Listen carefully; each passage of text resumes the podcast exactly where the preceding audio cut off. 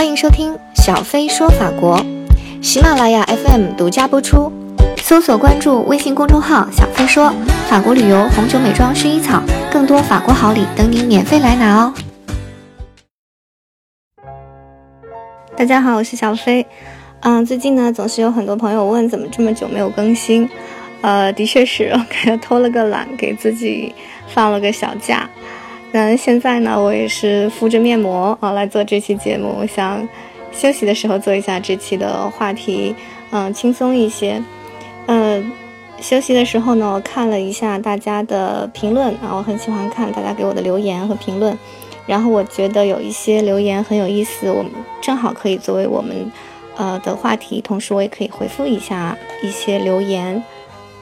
有一期话题呢是讲哪些法国品牌不值得买。啊，里面第一个品牌呢，我就是讲了一个品牌是梦宝龙梦布朗，呃，然后呢，有很多人留言说这个梦布朗是不是法国品牌啊？其实是德国品牌，呃，那我这个后来查了一下，的确是这个有一个先入为主的概念，连这个很多法国人都会以为这个梦布朗是法国品牌，因为梦布朗呢它是勃朗峰，啊，这个勃朗峰的主峰呢它是位于法国境内，所以说。这个名字，这个品牌的名就让人以为是个法国品牌，但其实呢，它是创始人是德国人，然后后来呢，隶属于利丰集团，也就是一个呃瑞士的呃奢侈品品牌集团。嗯，这里可以给大家介绍一下法语的词 Mont Blanc，这个 m o n 呢就是山峰山的意思，Mont，然后 Blanc 呢是白色的意思。呃，就是 Mont Blanc，就是白色的山峰，因为这个勃朗峰上面终年积雪嘛，很适合滑雪，所以是白色的山峰啊，Mont Blanc。呃啊，还有中文的翻译，好像主要是叫做万宝龙，是吧？啊，对不起，这里面 也非常感谢大家的这个留言和指正。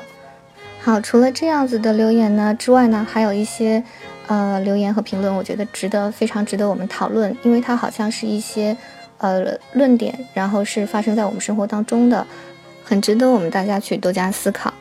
那比如说评论比较多的、争论比较多的啊，说有说中国校服的那一期，就是校服到底应不应该穿，或者学校到底应不应该规定穿校服。那有几个留言我觉得很值得讨论。一个是啊，有人说审美是要分场合的，嗯，我想这类留言呢，主要是针对我说的，在我在公司上班的时候会穿，嗯。跟大家概念里的服装不太一样的衣服啊，会有意的去穿我想要穿的衣服，嗯，所以呢，他说这个审美是要分场合的，就是说什么场合要穿什么样的衣服，也就是说这是有一个规矩在的。就比如说你去泳池，如果穿西装，或者你开会的时候穿睡衣，那这显然就不合适啊。我觉得这是一种观点。但是我觉得呢，呃，我有不同的看法啊，就是说在什么场合穿什么样子的衣服，然后你没有穿这样子的衣服，这样是不是审美？还是说对像有的留言说是对审审美最大的亵渎？呃，我觉得是这样，最重要的是看你是有意还是无意的。就比如说，还是拿我们刚才讲的泳池穿西装这个例子，如果你是无意的，你没有这个概念，你不知道去泳池。啊，一般人或者大部分人，我们去泳池是为了游泳，那大家要穿泳装，对吧？那他不知道啊，而他穿了西装，那这种就属于无意的。那这的确是觉得哦，这个人这就不是审美的问题了。我觉得 甚至是这个没有没有这个概念的问题。那但是如果设想他是有意的。比如说，他就是为了与众不同，他知道大家都会穿泳装，所以他要穿个西装，让人看见他，让他心仪的那个姑娘看见他，或者说，他是一个工作人员，他那天是去找，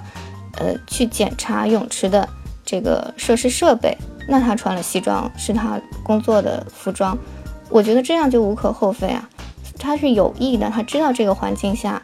但是会怎么样，然后他不怎么样，那我觉得。这样子的话，其实等于凸显了他的某种意识啊，审美也是一种意识。那还有比如说开会穿睡衣，如果说这个，嗯，大他知道开会的时候大家都穿的是呃西装或者是正装，然后他故意穿睡衣，他可能是一个来签合同的一个艺术家，或者是他是这个公司的老板，他就是想体现让大家知道我们可以 relax，我们可以放松。或者今天的会议讲的就是一个跟睡衣相关的一个呃一个话题或者一个项目，那我觉得他这个时候穿睡衣就更无可厚非，甚至很恰当。还有比如说葬礼的时候穿红色连衣裙，那葬礼我们如果是有一定常识的人去参加别人的葬礼，都会知道尽量穿黑色，对吧？那如果有个人穿了红色的连衣裙，如果他是无意的，说明他没有这方面的常识，那就更体体现不了他什么审美了，因为就是没有这个基本的意识。但是如果说他说我穿的这件红色连衣裙是过世的这一位。人，也就是我的呃，跟可能跟他有很固定的意义的人，最喜欢的一件衣服，我希望穿着这件衣服来看他。我觉得这个时候那就有了它的意义，或者说有了它各种方面的审美的意义也好，文化的意义也好，或者是他们其他方面的意义。嗯，也就是说，审美分场合，什么样的场合穿什么样的衣服，一定要遵循这种规则，就是审美吗？我不是很同意这个观点。最重要的是要看这个人所谓的穿衣没有分场合，他是有意的还是无意的无意的。所以说回来啊，我在公司上班的时候穿旗袍也好，或者穿啊有马术服元素的服装也好，我觉得这个不是说我是无意的，不是说我不知道我要去上班或者我要做什么，而我随便穿了服装，而我是有意的。我不愿意看到整个呃公司的环境大家都是黑压压的穿一样的服装。我希望，而且我知道我穿的这个服装并不会影响到啊我的工作或者其他人的工作，所以我才穿的。我有意的去呃选择我的服装，所以呢，你可以说看了之后觉得啊这个服装跟我不搭，或者跟环境你觉得不搭，你觉得这个是一种我的审美不好，但是你不能说这个是对审美的亵渎。我觉得恰恰相反啊，这个是为了尊重审美啊，这个是我对这个问题的一个看法，也欢迎大家多讨论啊。那还有一个呢，我觉得大家讲的比较多的就是说，呃，为什么穿校服？很多人支持还是穿校服，因为校服呢，统一是为了让统一穿校服呢，是为了让同学们体现平等。呃，持这个观点的人不在少数，呃，而且我想这个也是大家，而且一直以来啊，学校要求学生穿校服的一个原因之一。但是你细细去想，就会发现这是有问题的，因为平等是什么？平等是前提。平等不是结果，对吗？也就是我们所谓要争取或者是要做到的平等，是指你对待人的时候，你要平等的去对待，这是一个前提，而不是说，在我看到的一个结果，我眼中看到了大家都是平等的人了，这个结果，而这个平等，这里面体现的平等是从服装来看到的。啊，大家都穿一样的服装了，就是平等了，我觉得不是的，平等是前提。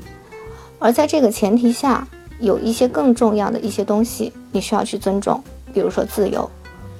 大家互相平等的对待别人，也就是说，不论你穿什么颜色的衣服，什么样子的衣服，你身材如何，你长相如何，你的肤色如何，我都是平等的去对待你，这个才叫平等，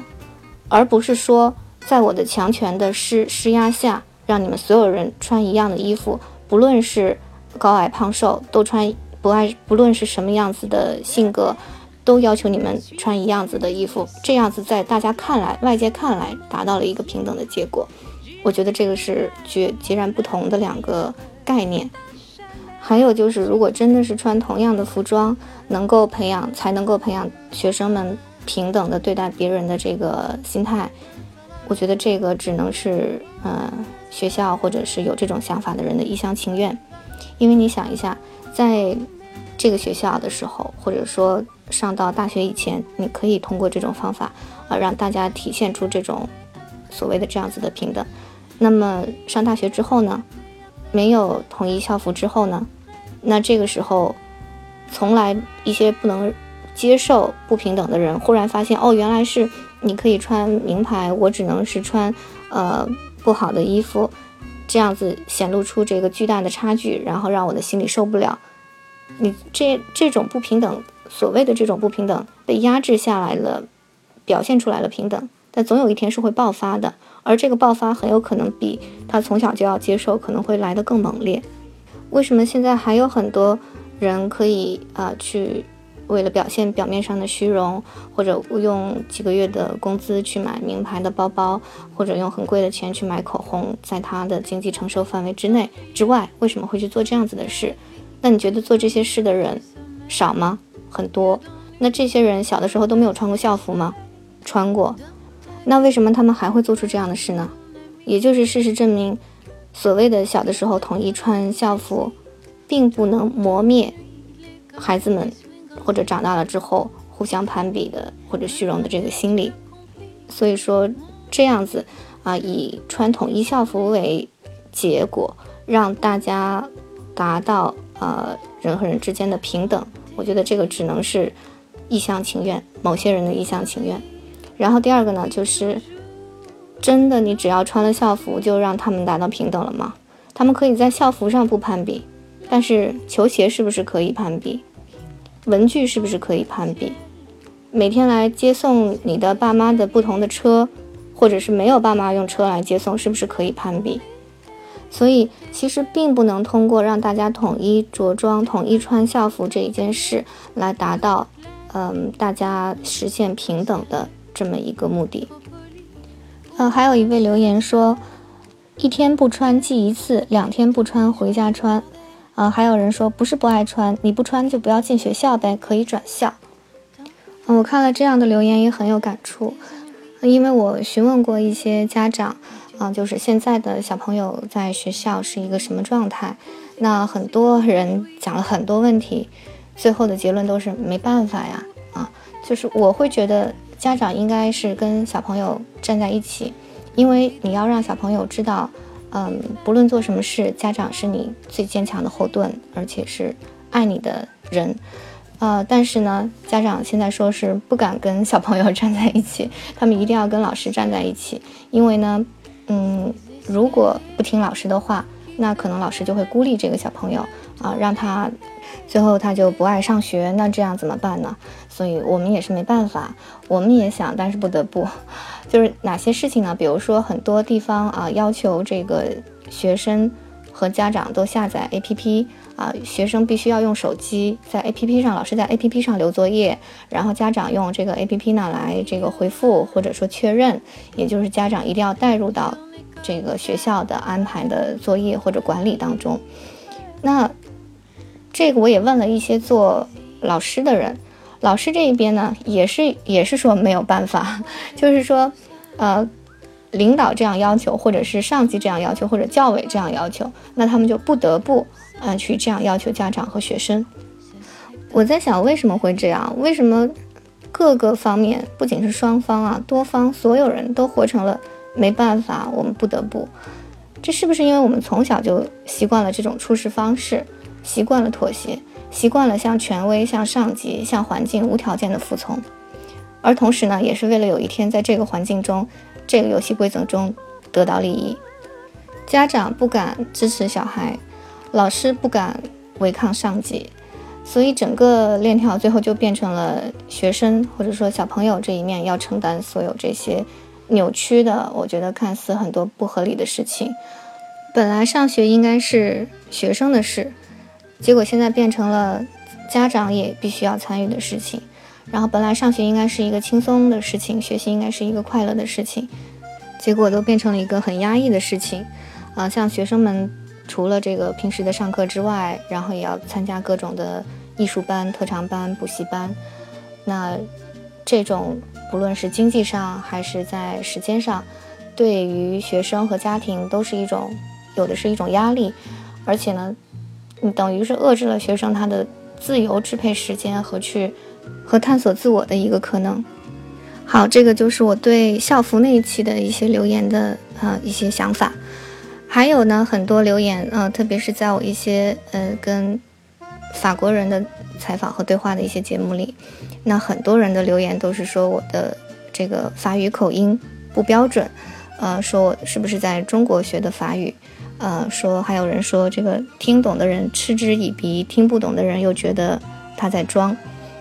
嗯，首先呢，我先回答一下，呃，我不是在中国学的法语，我去法国读书的时候呢是不会说法语的，我读的是学校是这个英语授课，然后后来呢是在法国学的法语，啊，所以我不是在中国学的法语。然后说，嗯，听懂的人嗤之以鼻。呃，我这个在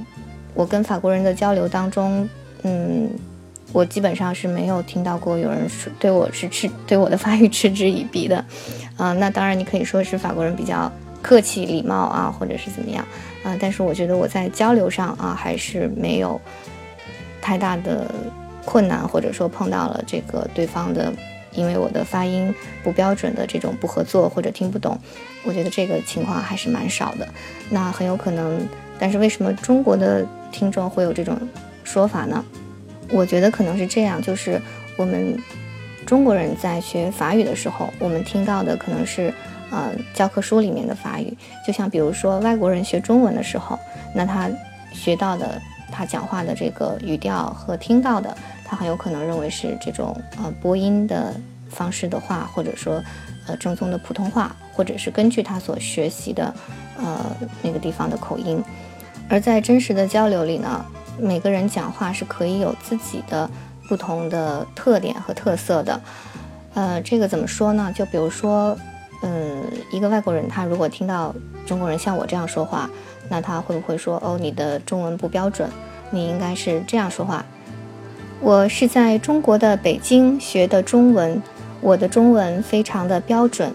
那他可能以为这样就是正常的，我们讲话时候应该有的口音。呃，但是事实上呢，我想大家知道应该不是这样。所以说，我想可能这是一个原因，就是我们呃中国人学法语的时候，觉得应该去尽量的模仿，或者听到的是呃才是正宗的。法语发音，而在具体的真正的交流中，应该是怎样的发音？可能大家没有听到太多的方法和方式。还有呢，就是我想说的，我的一个观点啊，就是我觉得，呃，一个人在讲话的时候，他可以有他自己的特色的发音，或者说口音，或者说用词的方式。我觉得这样是比较有个人特色的啊。比如说，嗯。我学法语的时候，我的确是，我不是太喜欢一味的去模仿，特别是在口音上啊，我会觉得说，OK，这个发音我知道了，或者这个表达方式我知道了，那我会用我的方式，或者我喜欢的啊发音来说出来。所以呢，我不太喜欢刻意的去模仿法国人的口音，呃，我反倒是喜欢能够用自己的方式说出来。当然，这个是我的一个。想法啊，这个每个人有每个人对，呃，语言或者他的表达方式不同的处理办法。当然，还有一点不可否认的就是，我觉得我的法语还不够好，那就像中文一样，永远都不够好。但是呢，我想提醒大家呢，就是在学语言的时候要活学活用，嗯，并不一定是要完全模仿出，呃，巴黎的口音或者是哪里的腔调，就会显得你。的这门语言很好，而最重要的，我我觉得反倒是你把它化为你的东西啊，用你的口音也好，语调也好，方式表达出来，我觉得让人家一听就知道，哦，这个是你在说话啊。好，我现在面膜也差不多了，我把面膜摘下来说话啊，感觉哦，有一种自由的感觉。呃，好，说最后一个问题啊，就是。这个跟前一个问题有点像啊，很多人留言会纠正我的一些中文的发音啊，比如说有人留言说主角啊，他后面加了个括号，拼音绝，好吧，嗯，好，谢谢你，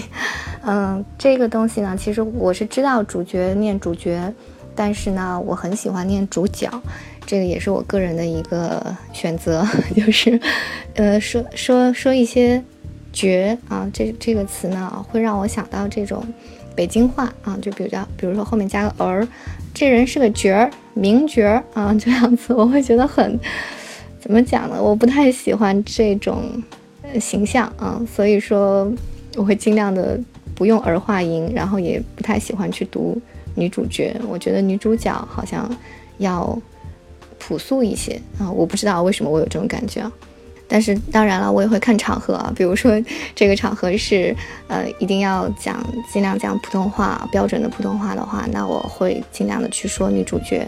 但是如果说这个是我可以任性一点的话，是在我的场子的话，那我希望能够按照我的喜好去说啊，女主角这样子。嗯，比如说我们在日常的口语当中，其实很多这样子的词。那比如说，呃，气氛啊，那它本来是第一声，但是很多人会喜欢读气氛，对吧？那这个气氛很好，气氛很活跃，但其实它应该是读第一声气氛。那还有比如说，嗯，证据确凿。这个好像很久以前的是这个标准的普通话是证据确凿，对吧？然后后来又改了，嗯，改成证据确凿，但是还是有很多人会喜欢读作。然后还有比如说啊这个，嗯，撒贝宁这个央视的主持人撒贝宁，但是其实按普通话的标准来讲，他的姓是撒啊，读撒贝宁，但是还是喜欢大家还是喜欢说是小撒，对吧？那这种语言呢，我觉得它是一个，呃，活的东西。就比如说，你很难说，我一定要控制住他，一定要这样说，他不这样说，其他人就不懂了，或者说我们就不能去交流了，呃，很难。而且呢，我们的这个语言的标准也在很多词会根据，因为大家用的太多了，反倒把原来的那个标准给改了。所以说，嗯，像一些不太重要的，或者说大家能够理解的地方。我会希望能够祈求大家能够，呃，让我有一点小小的这个韧性，嗯，还有就是一些词啊，你听到这些词，你可能就知道他是哪里的人。比如说北京话里面很多人把这个结婚啊说结婚，好像很多人会喜欢这样说，我不知道这个是不是能体现出这个是北方特有的，或者是哪里特有的啊，就是结婚，但其实应该是结婚。还有就是还有一个词，我一听我就觉得，哦，这个人肯定是在北京生活过，就是连着。北京人会怎么怎么说呢？他会说连着啊，这这块和这块连着，或者说这个区和那个区连着。哎呀，我我就听一听到这个词，我就觉得，哦，你肯定是北京人，要么是在北京生活过或者学习过啊。还有一个词就是呃粘贴，北京生活过的同学会说粘贴啊，这个粘住粘贴。其实这个在“粘”这个词，在这个普通话里面，它如果是动词的话，如果说粘贴啊，应该是读粘贴；要么如果是说它形容词，这个东西很黏，那应该是读二声很黏。但是没有这个粘贴的这个做动词讲的时候是不读粘的，但是很多人这样说。所以呢，我觉得如果说你能对这些接受的话，也希望你能接受我的男主角、女主角。当然了，这个其实，嗯，也是应该我注意的地方啊。不过非常感谢啦，谢谢大家对这些，啊，大的小的各种地方给我的留言，我都很感动。啊，当然那些还有一些说很过分的这个粗口啊，或者其他的一些留言，我就不去回复了。好，谢谢大家，也希望大家能够一如既往的多多留言，然后告诉我你想听到什么样的话题。这期节目就到这里了，谢谢。